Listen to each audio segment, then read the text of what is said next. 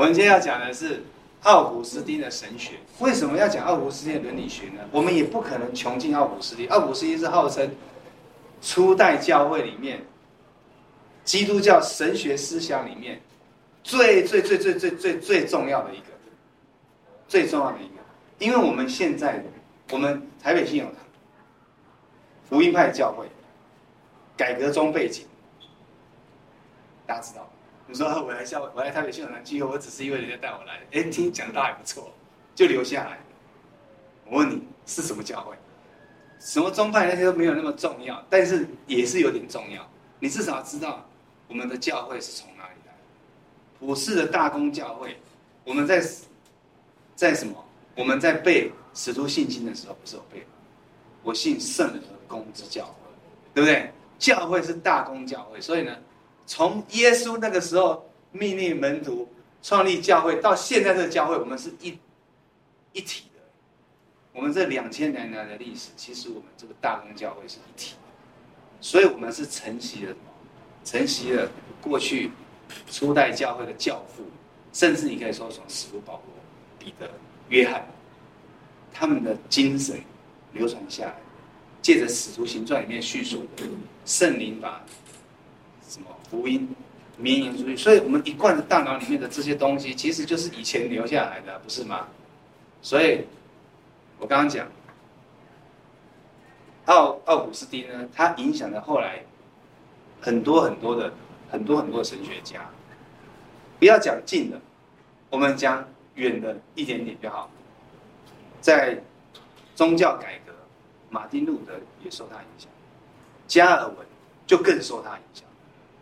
加尔文神学，那各位都说我都不知道啊，什么是加尔文神学？你第一天听到也没关系，我知道你们听过很多次，有些人听过很多次。谁？奥古斯丁。奥古斯丁基督徒吧？他帮你学奥古斯丁是谁？不是奥古斯都哦，奥古斯都是是罗马的凯撒哦，不是奥古斯都哦，不是奥古斯都年间什么？奥古斯丁。他帮你以为是那个歌手吗？哲学家。哦。奥古斯丁其实是神学，他是神学家，哦，他是他是在希腊罗马时代的时候，罗马时代的时候，等下我会介绍他。那呃，加尔文我们都知道，改革宗其实就是我，我们就是改革宗的嘛，只是我们没有一直强调这东西。哦，改革宗就是改教之后，所以才会从天主教改成新教，那个也是十四、十五世纪了。奥古斯丁是第三、第四世纪的人，他那时候没有什么基督教，就是天，就是就是，那时候就是基督教了。可是他们后来变成天主教，好，所以呢，这个题目叫做“重新出发，以爱为名”，因为奥古斯丁非常强调爱，非常强调从心里面、从心内心出发。奥古斯丁有很有名的著作，大家都听听过《忏悔录》。Confession，有吗？没有，没关系，有记。对，不好读，读起来还蛮有意思的。阿古斯丁的名言啊，举几个给大家听。没有一个人能丧失你，这就上帝，除非他离弃你。而离弃你能走往哪里？能逃往哪里去呢？不过是离弃了慈祥的你，而走向愤怒。理解他的意思吗？诗歌里面大卫讲过。我飞到海的地极，你在那里；我到海，我到地的深处，你在那里；我到我往哪里躲避你的脸？我往哪里躲避你的面？大家有读过这个诗诗篇吧？有的呢，诗歌都唱过吧？所以呢，我们没有任何人能够躲过上帝，没有人，nobody。你这一辈子一定要回答这个问题：你要跟不要，就两件事，就是你要还是你不要。那你要，你就归上帝；你不要，好啊，公平啊，那你不要归上帝嘛，就这么简单。所以没有人能够逃避，没有人能够离开。所以奥古斯丁就讲说：我们能往逃哪里去呢？我们不可能离弃你。我们我我们，你因为上帝怎样？上帝不离弃我们，上帝一定要我们回答这个问题。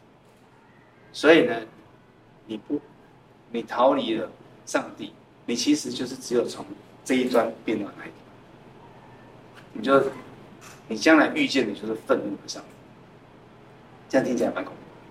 但是他讲的很有道理，对不对？你看人家哲学家讲的话就是很有深度，医生讲的话就没有什么深度，我自己这么觉得，我自己这么觉得。我不是说每个医生，有些医生文学造诣很好，我就讲话没什么深度，哦。然后呢，有些时候我们讲话，比如说我们圣经读很熟，根本讲不出来，为什么？或者是说我们心里面有领受，知道说今天讲到我们感动，我们讲出来，钱到书读太少，知道吗？你书读多一点，你就可以把你的感受讲出来。书读的少的时候，你有感动，你讲不出来，就好像你你你有心里面有很多很想要把那音乐谱出来，但是你不懂乐理的时候，你只能哼哼唱唱，你就弄不出来一个标准的样子。讲话也是一样哦。好，奥古斯丁讲说，我的信仰有时候比较坚强，有时候比较薄弱，但我始终相信你存在并照顾我。虽则我还不知道对于你的本体你有什么看法，也不知道哪一条路通，哪一条路通向你。或重返到你身边，这是奥古斯丁发出的什么？发出的赞，发出的感叹。有些时候他觉得呢，他，所以他有讲过说，我找寻上帝，我要从外面去找寻上帝，就发现原来上帝住在我心里。于是我往我的内心去找我的上帝，却发现我的上帝住在比我的内心还更内心里面。在更里面，这是他讲出来的话，大概是这个意思，有没有很有道理？在外面找他找不到，他往里面找，他发现上帝在不可测之处。好，OK，所以圣奥古斯丁呢，好了，你现在知道了，他其实是初代教父。哦，他这个是画家画的，菲利普画的。他他这个哦。天主教叫圣奥古斯丁，奥古斯丁的生命中有两个重要的人物，影响他非常的深远。一个是为他流泪祷告三十年之久的他的妈妈莫妮卡，另外一个是安波罗修，这个有些人就听过。安波罗修也是初代教会里面一个，一个是教父哦，他有著作。他们将奥古斯丁引到基督的施恩座前，使他经历到彻底的悔改。某一天，奥古斯丁在米兰寓所的花园中散步。罗马哦，在在在那个嘛，意大利嘛，圣灵催逼他回头，他的心灵呼喊着，要等到何时呢？何不就在此刻结束我污秽的过去？这时他恰巧听到邻家儿童的读书声，拿起来读，拿起来读。于是他就拿起身边的新约，读到与罗马人书，就是罗马罗马书中的话：不可荒宴醉酒，不可好色邪荡，不可增进嫉妒，总要披戴主耶稣基督。自此以后，他便归向上帝。并且赐你受洗。奥古斯丁呢，他年轻的时候，他其实他爸爸是一个律师，所以呢，他他受到很好教育。他们都小，他们都小学七八岁就学，就学文学，然后大一点就学什么哲学跟辩论学，然后再大一点就学雄辩术。有听过雄辩术？就是你看我们每次看那个罗马人都要穿的那个长袍，来来来，来来聊天讲啊辩论嘛。所以他们的哲学才会有什么亚里士多德啊，对不对？才会有苏格拉底啊。你看这些哲学家，那你说我们，你说我们，你说我们华人里面的哲学家，那就不脱就是我们就是被孔孟荼毒了那么几千年嘛，对不对？哦，孔孟荼毒了几千年，不是说孔孟不好，而是我们偏颇于孔孟。那是为什么？那就是因为政政治人物有效的控制了你的思想的方法。因为孔孟不是不好，可是问题是，其实有很多学说啊，华人又不是只有孔孟而已，有很多也很厉害的啊，但是我们都没学过，都知道孔孔孟而已。那国外他们就是很多什么辩论，所以很多的哲学家他们可以验证很多事情，不断的讨论人生的哲理，所以才会讲真理是越辩越越明。那圣奥古斯丁年轻的时候能力很强，他也看尽浮华世界。所以呢，他就在什么？他就在这种所谓的情那个什么情欲场上，那个什么物欲横流的这个上流社会里面打滚。因为他年轻的时候接触了摩尼教，因为他也这是他追他也追寻什么？他也他在学哲学的时候，他也会追寻人生的方向。所以他当时接触了摩尼教，摩尼教就是主张什么？主张这世界上有善的力量跟恶的力量。善恶二元论，就是你不要嘛，就是到追求善，不然就是变成恶。所以他就在这里面怎样学习，然后接触这个信仰，然后慢慢深入摩尼教。后来他深入摩尼教之后，发现说他其实以他学的背景哲学，他不能够认同摩尼教里面的那些理论，因为摩尼教里面说善恶，可是它里面是讲人性本善。摩尼教的概念人性本善，有没有有点像孔子？对不对？好，好。于是他在这里面，他就产生了一些冲突。重点不是在善恶这，重点是他年轻的时候就是一个什么？一个花花公子。他十六岁的时候就把人家肚子给搞大了，真的，他就跟一个女孩子同居。十六岁哦，你现在十六岁，你的儿子十六岁就是跟人家同居，两只腿就打被打断，是不是这样？可是人家十六岁的时候已经学会雄辩说，你很有能力，讲话很有口才。好了，于是他还跟他生一个孩子，生了一个儿子。所以他就在这种，他就他就在他的忏悔录里面描述说，他怎么样怎么样，他年轻的时候多荒唐啊，多多多追求肉体的情欲啊，然后追求世上俗世的一切。他喜欢看戏剧，他喜欢看文学的一切，他觉得这些好美好，这些东西就是可以满足他的心，所以他就在这当中里面打。可他的母亲就看到他的问题，所以他母亲是他们家第一个基督徒，所以长时间的为他祷告，希望他能够改变。所以后来怎样？后来我们就讲到这边。后来他在忏悔录里面讲到，就是说，他后来就悔改，因为他，他因为他因为就是在这种环境里面，你要知道他，他享受了这么多，那甚至就是。追求这种肉，他不是只有那个女孩子哦，他在外面还是有其他的，跟其他女人发生感情跟关系。他就在这样的一个环境底下，最后他迷失他自己，他觉得很空虚。他母亲看到他这样也，也怎样，很担心。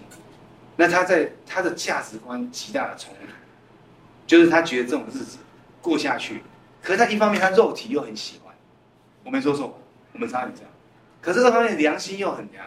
交战，然后他学的摩尼教善恶二元，他的善恶，他又不能够接受这样的信仰，他没有办法在人生的价值观，就是他这个最中心的核心思想面，他没有办法 match，所以他整个人快要分裂，快要分裂。所以呢，有一天在花园里面听到这个，其实我觉得哈，这个也是很妙的。我们平常不是说我们读经不要随便翻开来吗？什么我们现在碰到什么事情，来来来，赶快翻开圣经，看神要跟我们讲什么话。我们虽然不鼓励这种方法，但是常神却常常用这种方法改变我们，所以其实也蛮有趣的，是不是？我们不说我们平常读经，不要说啊，说读经想到来读，有方法过来，打开好像在抽签一样，跟庙里去抽签是差不多意思嘛。我们今天画人设困难，我们这个很有灵的一家庙，我们进去然后保护一下，抽个签这样。以前我们没信主的时候会想这种做这种事，对不对？好，但是但是奥古斯丁就是这样，他拿起来，哎，那句话就说到他。不要什么好色邪荡，不要荒淫无度。你要什么悔改，披戴耶稣基督，他就从此以后就，他就决定，他其实那时候已经很挣扎，他已经认识上帝了，可他还在挣扎，到底要不要，到底要不要信？因为这世上太吸引他了，这个情欲的东西太吸引他了，他没有办法，他很想那一段经文改变他。那后来他在基督教的思想里面。贡献非常的多，三一神论，他就有非常大的贡献。我们都知道嘛，圣父、圣子、圣灵，三位一体的真神，是从他什么？前面其实圣经上有讲，只是没有讲得很清楚。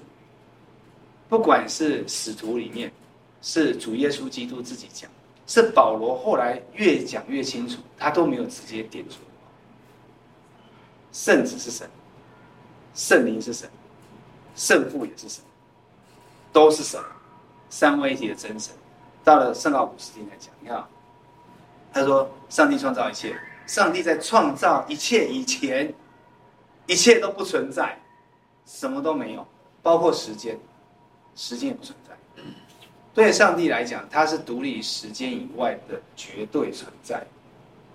无论是过去、现在、将来，对上帝来讲都是现在。所以。”这就会牵涉到很多的我们基督教的思想，哦，就是说我们有限的人啊，所以我们常常就说，哎，你看你都不能证明上帝啊，你就说这有，你就讲给我听啊。其实我跟你说，这就是我们先天的优势，但是也是先天的缺陷。先天的优势就是在信的人，我们就怎样？我们相信，我们知道上帝怎样，不是用理智能够形容的，不是用话能够讲清楚，不是用你有限的大脑。用理性科学可以证明，所以既然你不能证明，你所有的证明都是没有用。可是不信的人呢，他就希望你证明给他看。所以当我们要证明的时候，就拿不出证据，没错吧？这个就是我们的缺点，但是也是我们的优点。当你信的时候，你就知道这一位神是何等的伟大，他的伟大到。你这个如同蚂蚁的脑，你就没有办法这样思考，去，而且我们的理智受到太多的价值观，太多的、太多的这些世上的风俗、小学、哲学、父母亲、朋友、同事、电视节目，各式各样的东西灌到我们大脑里面，影响了我们，所以我们其实没有办法用非常怎么。真正纯粹的理智、理性去辩证上帝的存在，所以你看很多哲学家就是一直在辩证，他们各式各样的方法说，你看这个，所以就证明有上帝；你看那个，所以证明有上帝。我这个理论讲来讲去，哦，这样就像数学数学公式，想要这证明有上帝，可是实际上你还是没有办法拿出什么强而有力的证据。所以呢，在信的人。我们基督教才那么强调什么信心的信心，在什么相信以前，所以上帝的信心，上帝给你的信心是在你相信他以前。当你信了之后，当你信了之后，你就会越来越相信。当你不相信的时候，没有信心的时候，你就根本就不会相信，你什么都不信，你再看到再多你也不信。所以耶稣才会讲嘛，我做那么多事情，你不信你就是不信。对不对？在信的人，上帝凡事都能。好，所以你看啊、三位一体的神格密切关系密切，他们本体相同，但是子从父生，所以子称为子，父称为父，圣灵又从父而出，是父子的共同恩赐及沟通，因此称谓的区别。我们不深究这些内容哦。圣父、圣子、圣灵是完全处于平等的地位，在三位一体中没有先后及高低的分别。圣子也完全上帝，它不同的特性是永远为圣父所生。奥古斯丁在讨论圣灵的位格时，肯定圣灵也是，也完全是上帝，它的特性是从父子而出。哦，所以呢，我们常常会听说有人讲说，圣子是由圣父而生，圣灵是由圣父圣子而出。所以就是会探讨什么又出又生，到底是出来生的？他只是在什么？在三位一体里面，我们要用人的话，理性可以理解跟接受的状况下，用我们的话可以表达出来他们的关系啊，不然说实在三位一体真神，三个三位又是一体，这是哪门子？完全违反物理原则嘛，对不对？你我他怎么同时都是我？我也完全违反，没有办法接受，无法理解，科学上不能够接受。可是怎样？上帝没有办法用科学。但是我们要把它讲的让你能够懂，至少让你能够比较理解，让你能够心有所感，能够让你成为一个媒介，让你能够对上帝更加的愿意亲近他。我们就要讲一个什么可以接受的，就算他这样讲也不完美，哦，因为上帝是完美的，完美的不完美的人怎么能够形容完美的神？三一论是改就归纳几个。归纳结论就是从圣经上的启示归纳出来，因为他在很多的真经文里面都告诉我们，圣灵他其实就是他就是神，他有完全有神的，完全有神的权柄跟能力，完全圣子也是，圣子他自己也他自己也讲，他就是父的像啊，父是不能可不可见的灵，没有人看见父，只有看到子。你才能够看到父，那不就说他自己是神了吗？所以犹太人才那么气呀、啊，一心想要打死他。怎么可能有人讲他是神？哦，好，再就原罪，原罪论也是饱受批评，但是它里面有非常多真实的成分。他说呢，人类最失败大致就是因为过分的欲念。为什么我们人会失败？我们今天做任何的事情，最大的失败都是我们的自私、自我中心过强，以至于把事情给办坏。不要说好人也常常把好事做成做烂，跟坏人的结果也没有什么两样，只是你的心态不一样而已。可是你的心态真的不一样吗？其实很多好人也是自私，所以在上帝的眼前，没有一个是好人。所以。我们人类的失败就是过分的欲念、无节制的寻乐跟不圣洁的心思意念这几个类型。奥古斯丁是不是分析的蛮清楚的？哦，奥古斯丁认为人类的被造原是不朽，圣经上讲我们是不朽，因为我们不会死。你看亚当被逐出伊甸园之后，还活了九百六十几岁，里面他子孙里面最老的活到九百九十七的，快破千了，很厉害，对不对？说实在，活到那里可能都活得不耐烦。照真理解说的，他每次跟我说：“我不要活那么久，我活得开心就好。”那活九百九十七岁是什么概念呢？对不对？是不是这样？可是有些人很有钱啊，他很地有呃城堡啊什么的，田地嘛，我要活久一点，我还我还好多时间去审残罪啊，对不对？我时间不够用，我最好可以那个。我跟你说，活得久有个好大好处，我告诉各位。你可以一直累积财富。你看我们每次看那个韩剧，外国剧的穿越剧，你看那些活得很久，然后一直掩藏自己的身份，到最后都很有钱。为什么？因为他一直赚啊，只是这样。我们通常赚三十年差不多了吧？对不对？入职场二十岁、五十岁哦，身体已经不行了，一定要退休，违抗没啊？可是你可以活九百多岁，你想想看。我们退休两百年就好了，是不是这样？没有恶性通货吧？对啊，嗯，你说对了。可以前人都是都是以什么？以田畜牧，所以牛羊呢越多越好。所以你看，你看约瑟，你看你看以色列那个雅各的时候，他的牛羊是万几万几几几可能几十几百万只哎，很惊人的哦。那就是财产。你想想看，你现在叫你去买一只马，我不相信你有钱买一只马，对不对？现在马没那么好买。好，好，不要讲讲讲这个太远太远。原是不朽的，若是坚定在圣洁中，就能从不犯罪与不能死的状态中，进到不可能犯罪及不可能死的情况中。所以，奥古斯丁讲到一件很重要的事情，就是说，我们原本被造是不朽的。我们的肉体虽然是尘土所造，但是因着上帝的生命，你在伊甸园里面跟上帝不断的彼此有连结，过圣洁的。生活，并且还吃了生命树的。果子，你是根本不会死的，永垂不朽。可是呢，你看坚定在圣洁中，可是我们不坚，我们会从不能犯，我们会从不能犯罪跟不能死的状态到不可能，不能是因为我们跟上帝在一起的时候，我们其实基本上是不能犯罪。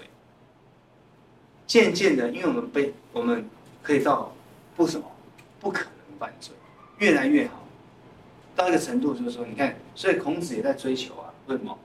他不是说四十而什么耳顺，不不不，四十而不惑，谢谢，四十而不惑，五十而耳顺，对不对？六十而知天命，没有没有，四无三十而立。四十无无无十无十有五而志于学，三十而立，四十而不惑，五十而耳顺，呃五十五十而知天命，对，知天命，啊，书读得多，六十而耳顺，嗯，对不对？六十而耳顺，对，对，七十而从心所欲而不逾矩，对不对？七十而从心所欲而不逾矩，各位仔细听哦。他五十岁知天命，哦，六十岁耳顺，听到事情终于会分辨，哪个是真的，哪个是假的。因为听到我们现在都听到分不清楚啊，然后很多耳根子软就乱讲啊，这不就是我们的人生吗？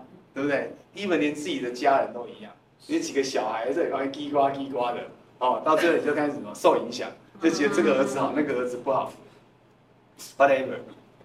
你看，然后七十才从心所欲而不逾矩，他想要追求的不过就是这个吧，对不对？可是真的，孔子真的从心所欲不逾矩吗？可是他他，你看他懂，他懂，他懂什么？他懂，原来人要过到这个情况是最快的，没错吧？当你从心所欲不逾矩，知道怎么做就不会逾逾矩，不会做错事情，讲错话。那个是很什么？就是做完美状态嘛。你看他不能犯罪，不可能死。若是犯了罪，就进入。你看，若是犯了罪，就进入不可能不犯罪，是不可能不死。所以，当我们犯了罪，完全被颠倒过来，就变成我们不可能不犯罪。你说嘛？你说你真的不犯罪，不相信谁信你？你不可能不犯罪，你不可能不死的状态。好所以呢，奥古斯丁认为亚当他从一开始绝对完美的，不论在灵魂各方面，亚当处于良善、称义、光照、制服的境界。他只要继续使用生命树上的果实，就能得到永生。他拥有不犯罪自由及能力。神使他意志倾向德性，肉欲听从其意志，意然后意志顺服神。亚当被神的恩典所包围，还拥有特别的保守恩赐，也就是保守其意志的正确性。所以，我们当初一开始被造的时候，其实是非常好。我们。我们今天信了耶稣，我们其实就是恢复，recover。要不然你信耶稣干嘛？你说我要得到天堂的票，我要上天堂，是这样吗？是啊，也是啊。可实际上就是要恢复。耶稣基督就是要恢复我们的状态，恢复我们的身份，恢复我们亚当被造的时候。所以罗罗马书里面。保罗才会讲到，第一个亚当怎样失败犯罪，我们跟着怎样堕落到世界；第二个亚当，他成功的什么？顺服了上帝，击败一切的罪恶，所以他就进到不犯罪、不会犯罪、不会犯、不可能犯罪的状态，所以他就怎样？就成为不朽。所以，我们今天就是恢复说：“哎呦，基督教讲这么玄哦，嗯，怎么讲起来好像，好像有一点点，好像在讲神话，实际上就是啊，基督教本来就是神话，神讲的话，对不对？所以保罗说，末后的亚当，一次性的战胜了罪恶，把我们从死亡里面拉出来，不只是肉体的死，我们。因为罪的结论就是死，所以我们肉体必有一死。可是耶稣基督把我们从第二次的死拉出来，第二次的死是灵魂彻底的死亡。我们会死两次，原则上，但是因为耶稣基督的关系，我们第二次就不用死。假如我们活到可以耶稣再来的话，我们连第一次都不用死。可是。我们也没有这个把握，我们不知道耶稣什么时候来，所以历代的圣徒已经死过一次，所以将来还要再复活，复活接受审判。审判讲得很难听，其实不过就是你恢复了没有？讲这一句话，你恢复了吗？你今天信耶稣，你就恢复了，恢复了儿子的身份。所以幕后的亚当把我们领回上帝的面前。我们就重新的恢复，我们可以进到一个不犯罪、不可能犯罪，最后成为不朽。所以有一天我们见到神的时候，我们才完全。就像我们今天正道讲的，虽然我没有听今天的讲道，因为我今天去青少讲，他们讲的哩哩啦啦，不好意思，在真理前 在现场听。哦，保罗讲的，哦，就是讲什么婚姻，我们知道借着什么？借着耶稣基督的宝血，借着耶稣基督的爱，怎样恢复了？恢复了我们的原本的身份。然后，好，OK，接下来，好，OK。所以奥古斯丁认为什么？亚当最后的堕落是自取，而唯一可能造成亚当失误的原因是受造性，因为这表示他本性有可能改变和转移良善，他是有可能做出错误的选择，而造成这当中潜在的因素可能是骄傲，他就想脱离他原本的主人神。亚当做自。自作主张，来自于妄想自己取代神。这个创世纪里面就讲到了。他第一个就是说，你看到蛇就是用这样来引诱他嘛。那很多会回答这个千古的问题，所以那当初为什么上帝要把我们造成这样？他这个就是受造者的局限性。就像我们造一个东西，它不可能超越我们，对不对？上帝造我们，我们并不是神，只有神是绝对的存在，我们是受造。受造，但是有一个很重要的因素，我们塑造，上帝不是把我们造成木头，不是把我们造成木偶，不是把我们造成植物，那些是不能够怎样活动，不能够沟通，不能够行使出，不能跟神有什么？有交流，上帝把我们造成跟他可以交流，是因为他爱我们，所以他造，他还把一个东西赐给我们。有时候有啊，圣经上讲把永生放在我们心里，因为每次问小朋友，小朋友说很厉害，我们现在儿组小朋友很厉害，我们只要问他问题，他都答得出来，他都答得出你想要的答的答案的其中一种，而且有时候答案非常难。上帝还把自由。决定的能力放在我们心里，把自由意志，你就会问：那干嘛不把我们造成就是听话的机器人就好了？反正造出来大家听话，最后就送就送回什么？送回伊甸园排排站，大家是不是很开心？很开心，大家都很开心，都不要做错事。上帝就是因为爱，所以才把自由一直赐给我。这我想很久，为什么要把自由一直赐给我？那我们讲。每天想的都是想要做坏事，或者想要做这做那，为什么不单单只要想上帝？所以，因为上帝爱我，就如同你爱你的孩子。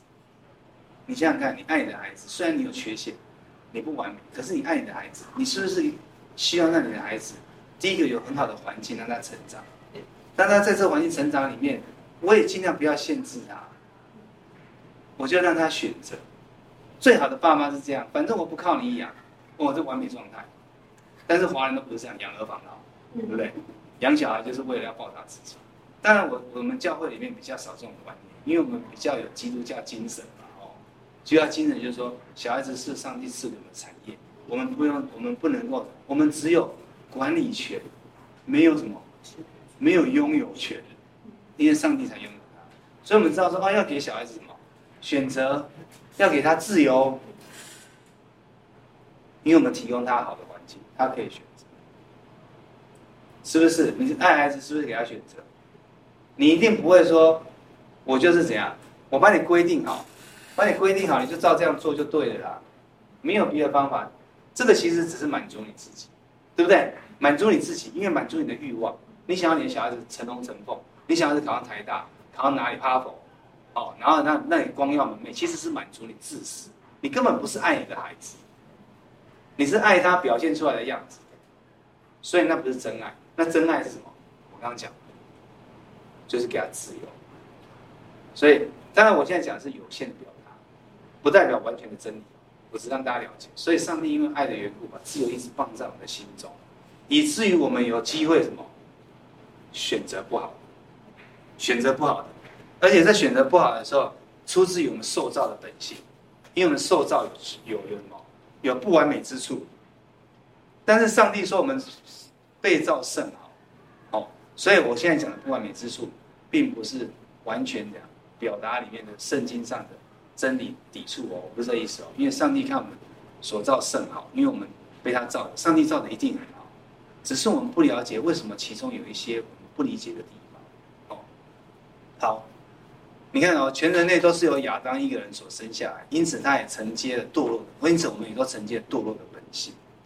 我们都从亚当承接人性，而人性的传递是借由性。哦，我们我我我们我们传宗接代一定要经由性生活嘛，不然现在试管婴儿是可以取代一些，但是基本上还是性生活。哦，奥奥斯就认为其中有不好的欲念，只要有性就不可能完全纯洁。他认为事实上的确是这样，有可能是这样也。很多时候是这样，因此世人都是从罪中所生，这也是奥古斯丁所谓的原罪由来。这很多争议哦，由这个观点发展出他婴儿洗礼的教义，只有借着洗礼才能够除去人的原罪，但无法除掉人的原罪性。人就是借着这个原罪性，所以无法行完全的善。所以你看，我们做每次做什么善事都做的哩哩啦啦，罪人都要行，神眼中看为正的事，就必须从爱神的动机出发，才有可能达成。所以今天才讲爱的真谛。你说的属灵的恩赐，只要你没有爱，那么其实它其实是没有价值，没有价值，好，没有价值。所以要从爱的动机出发，才有可能达成真正的。所以在爱里面，我们可以感觉到，假如我们今天能够放下一切的成见，彼此的彼此的不同接纳，在上帝耶稣基督的爱当中，真心的接纳，全新的开放，其实你会享受到前所未有的喜乐。所以圣经上讲说，弟兄。和睦同居是何等的善，何等的美，当然包含姐妹，何等的善，何等的美。为什么？因为大家讲很愉快在一起，组里面都是肢体，互相帮助，那种就是所谓的什么大同世界的来临，不是吗？孔子不是也在追求这个，就是完美的状态。哦，好，只是很多不认识的上帝的人都认为说，我们用努力就可以达到。基督教最大的不同就是，你努力是达不到的。安德就说：“那这样子的话，那我们干嘛上主日学？既然很多努力都达不到，我们要这样讲，我们努力是达不到上帝要我们达到的标准。但是因为上帝对我们的救恩、对我们的爱、对我们所赋予的责任。”他要求我们要努力的越来越像他，所以就算我们没有办法变成他，或者是像他，完全的做出他要的样子，我们还是得要努力的做。我们要努力的，但是这个努力呢，不是那一种世上人的努力，患得患失，没得到就痛苦，以至于自甘堕落、自我放弃，在主里面的努力都不是白费，因为呢？因为上帝自然界的圣灵会让我们越来越像他，越来越有新生的样式。所以呢，你想想看吧，假如说我们今天上帝创造亚当之后，我们一定都是从他什么？我们一定都是从他精子来的，没错吧？亚当跟夏娃生出来的第一个，对不对？以扫跟也是以扫吧？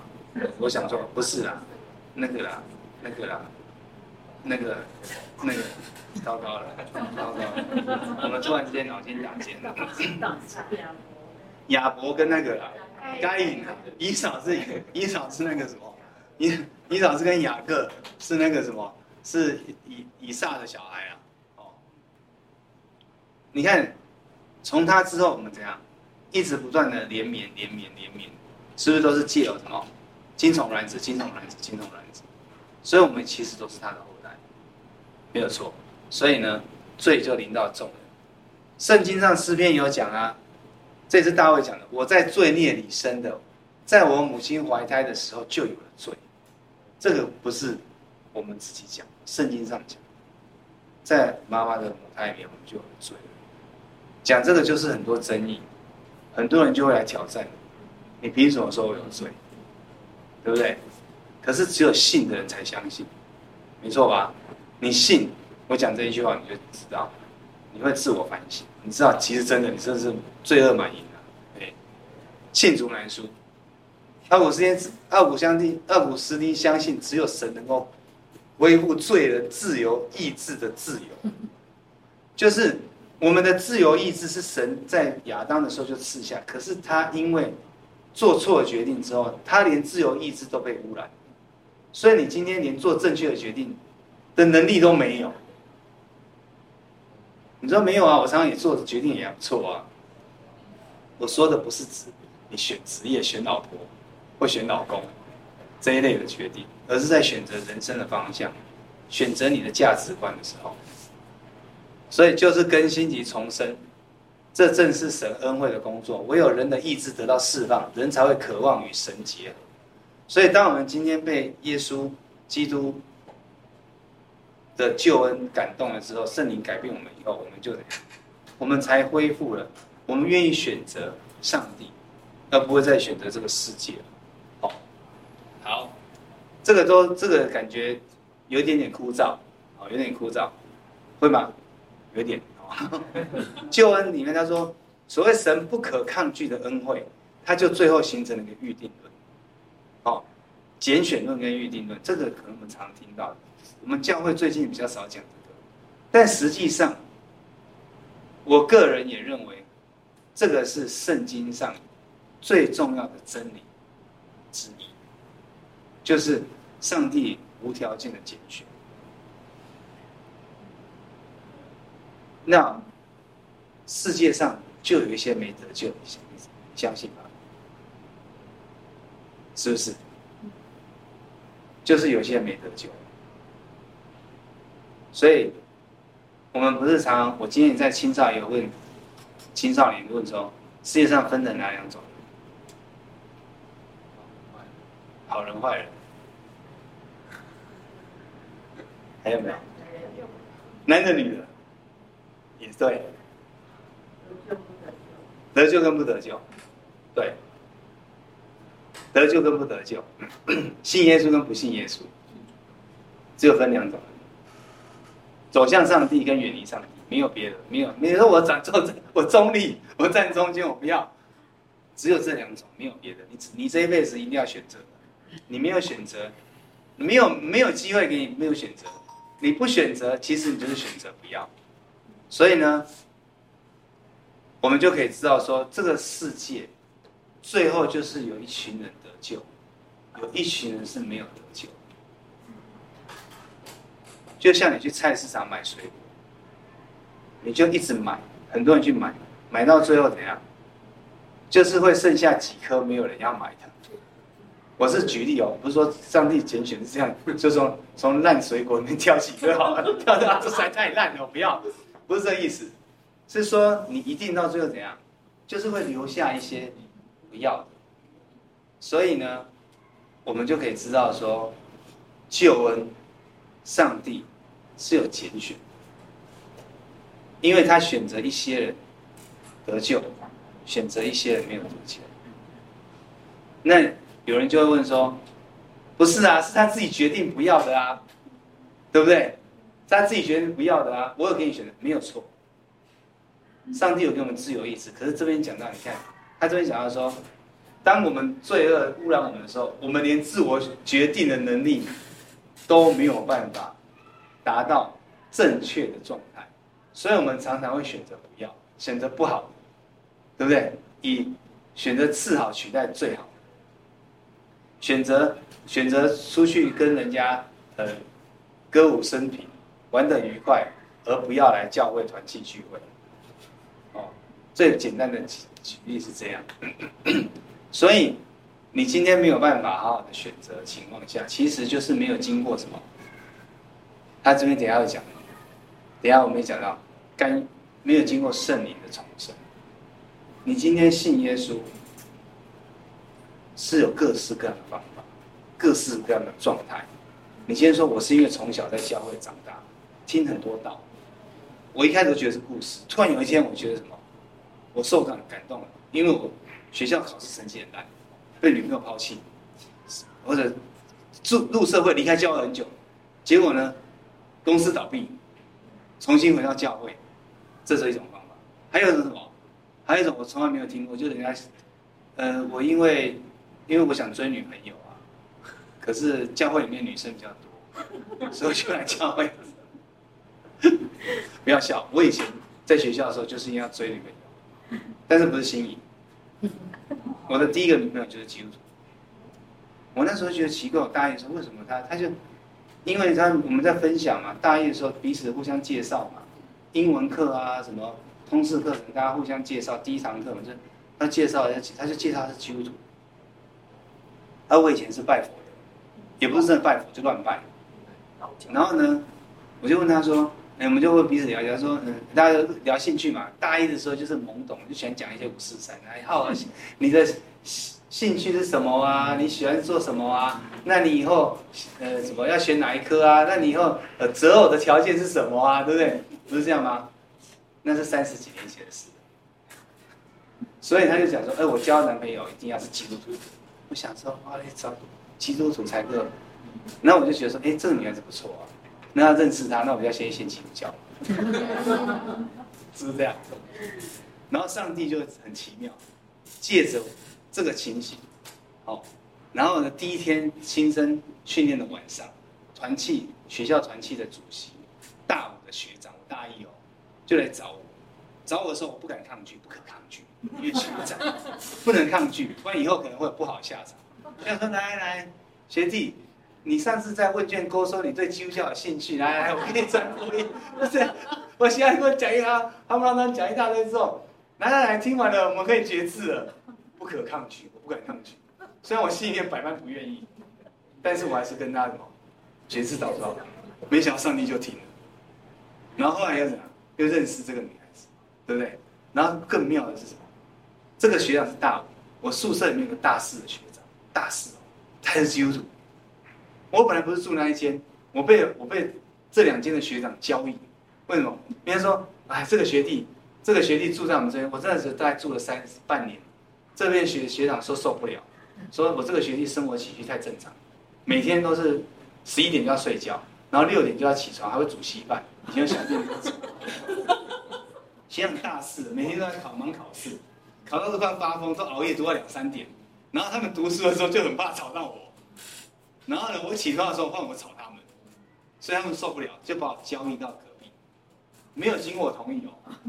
他 说：“学弟，我们已经跟隔壁的谁说好了，隔壁那个床位，你直接从这个寝室，我在那时候是住二一二，直接把我换到二一三。然后二一三，那你就过去。我说不可抗拒，你学长说的。那我就过去了，就里面又有一个基督徒学长，可是他很没见证，他就是每天都很爱生气。哦，一个当时我们眼中看起来就是不好的基督徒，他也说他的基督徒。我说怎么基督徒差很多？”这个女孩子这么可爱，这个学长那么讨厌，哦，啊，反正他最后就信了。所以每个人的相信的过程都很奇妙，各种各样各式的方法，上帝就会用方法来改变，来怎样感动，来模造。所以上帝拣选你之后，你是不可抗拒的。我刚刚一直讲，你不可能抗拒的，你一定会接受。你翻了，你就接受，你就永远被保守，你最后就是得救。但是有一群人很可惜，没有。因为在教会里面，有一群弟兄姐妹，他最后是没有得救。在教在外面世世上，有很多人是不得救。所以呢，他就讲到什么？他发展出预定论，预定上帝。我刚刚讲到了，上帝在时间之外，所以他不受时间的什么控制。所以有些人会说：“哦，上帝就是预先先看到你会信啊。”所以就预定你怎样？预定你得救，因为他都看到了嘛，他知道你会信啊，所以你就是会信的那个。所以他就怎样？这个讲法的理论上有点怪，是不是？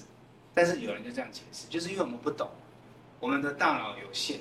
我也不是说预定论绝对百分之百对，可是圣经上的确有讲到，罗马书有讲到，保罗自己讲，窑匠难道没有权柄从一团泥里面？拿一块做成贵重器皿，又拿一块做成卑贱的器皿，所以上帝是有权利的，他有权利做好的，权利做坏的，上帝有完全的主权。所以各位，你今天信主了，得救了，你要恐惧战兢，你要感恩，你要感谢。今天你生在一个爱你的爸爸妈妈的家里面，你要感谢。为什么？这绝对不是平白无故。你今天生出来是怎样？家里面穷愁潦倒，爸爸酗酒打人，家暴。你去看看那些，你的同学，你就知道你要感恩。连这种事情你都懂得感恩，我这样举例大家听懂吗？连你出生你都不能选择。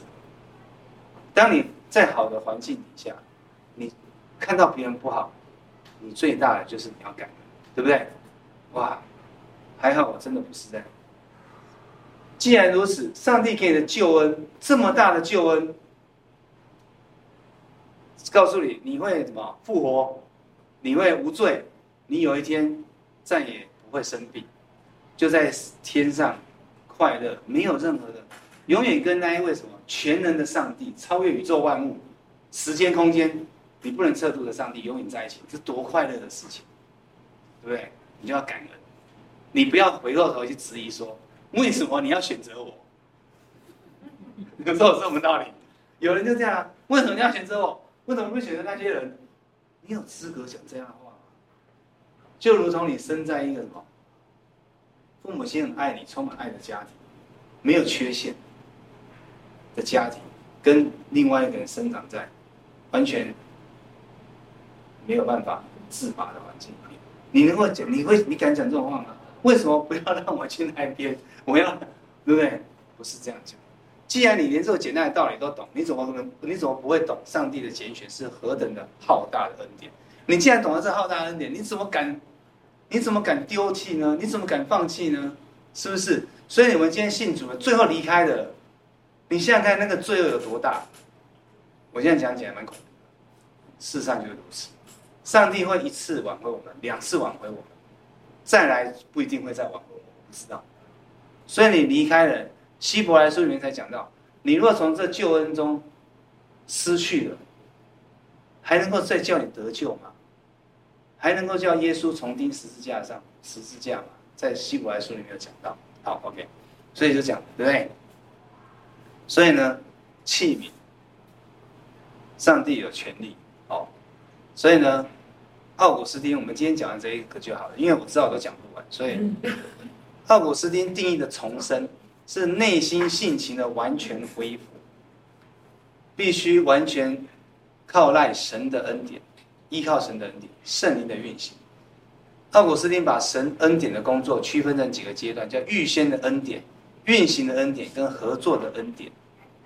预先的恩典是指着圣灵用律法使人产生罪恶的意识、罪恶感。运行的恩典是指圣灵以福音。使人相信基督，并完成赎罪与和好的工作，是不是？我们在信主的时候就是在这里。我们信主受洗不就这样吗？对不对？圣灵这样，慢慢的改变我们，让我们相信耶稣基督是我们救主，最后愿意接受耶稣是我们个人的主，愿意相信他是我们。再来就是合作的恩典，是指圣灵使人愿意。与神合作，一起完成终身成圣的工作。神恩典的工作是人，是使人完全恢复神的形象，并在属灵上成为圣徒。所以，我们最终就是这样，我们就是靠着上帝圣灵的恩，圣灵的恩典，我们慢慢慢慢的，慢慢慢慢的，越来越走属天的道。不是常讲嘛？你每天要听说奔走天路，成圣的道路，一起来恭喜啊！对不对？什么叫奔走天路？什么叫成圣的道路？我们是不是每天都来教会就会成圣？我们是不是都跟弟兄姐妹每天吃喝快乐就会成圣？我们我们是不是只要每个礼拜都来教会，主日崇拜我们就会成圣？是这样吗？假如你活在这个情况里面的话，上帝要让我们再次的醒悟过来。其实我们所运行的，我们心里面所想，都是上帝在帮助。我们最后，我们最终就是跟什么圣灵的感动，让我们每天走更新的生活。这个就是会让你有一个正正确的基督教伦理的精神。你说，哎，老师，你讲最后一个课就是讲这样，基督教伦理精神是啊。当你真正的认识神的时候，你的内心有神的灵，你就可以跟上帝产生一个什么共鸣。那你就可以怎样？你就可以放弃你原本的老我，愿意走在什么上帝的恩典的路上，跟他一起成就上帝要在你身上所完成的善功。这个善功你现在可能不知道，你未来可能还不清楚，但有一天，希望你都能够知道，没错吧？这就是你的 purpose。我刚一开始不是开宗明义讲。你活着为了什么？为了把我的 legacy 流传下来吗？为了我赚很多钱留给后代吗？为了要立言立功立德吗？为了要成为一个伟人吗？我从小立志成为伟人，是吗？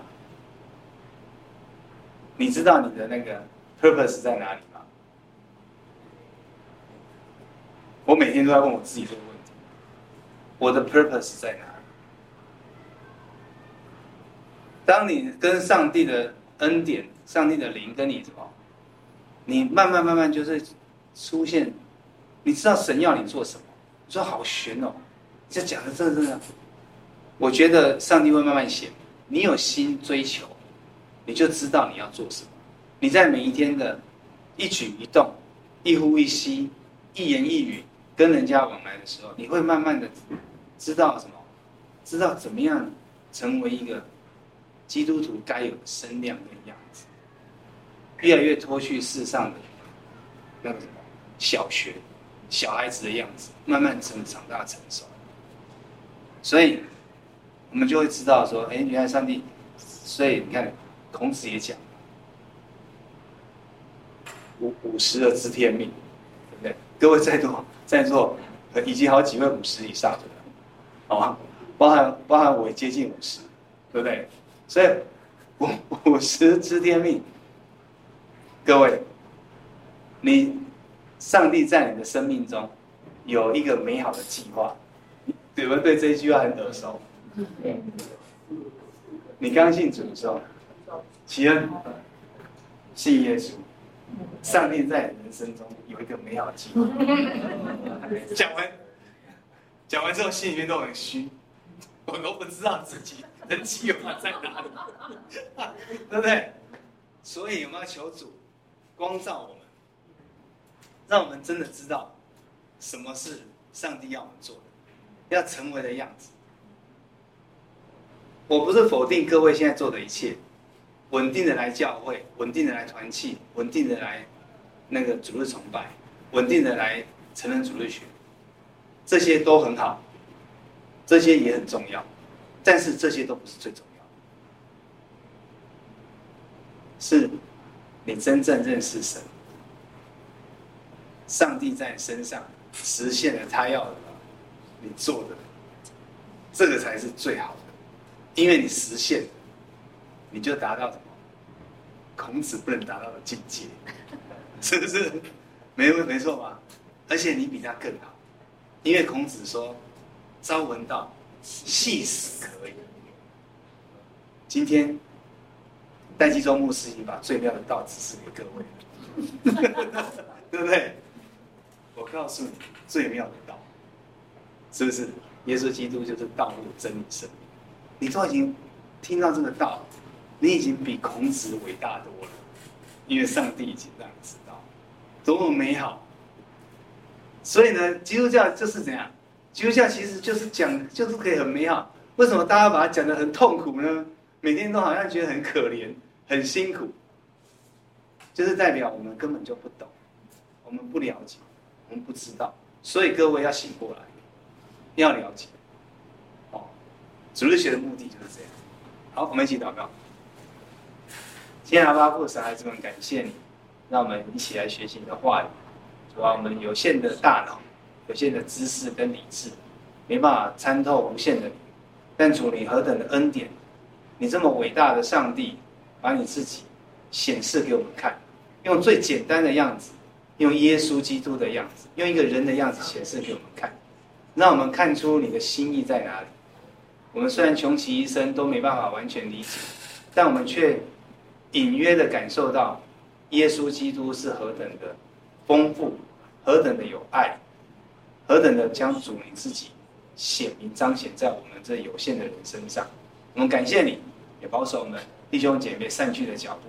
未来的一个礼拜，求主，呃，与每一位弟兄姐妹同在。未来的每一天，也与他们同在。我们这样祈求，感恩奉告耶稣基督的圣名。阿门。